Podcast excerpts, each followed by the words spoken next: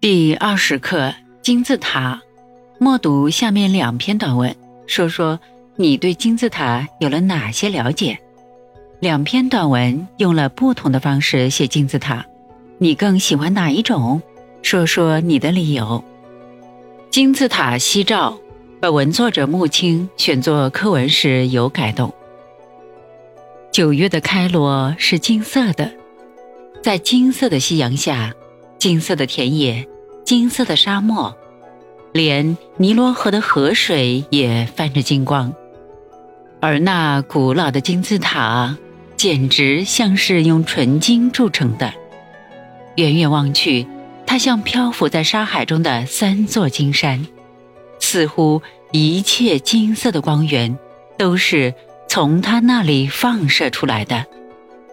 你看，天上地下。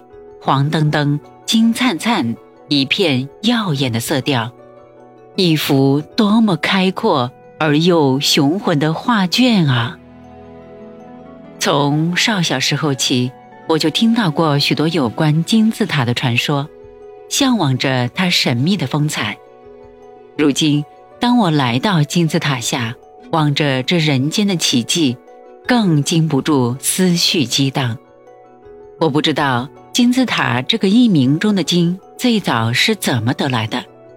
不管出于什么考虑，我认为都是绝妙的。你看，金字塔多像一个“金”的汉字。几千年来，在人们的心目中，它不愧是熠熠发光的珍宝，人类劳动和智慧的结晶。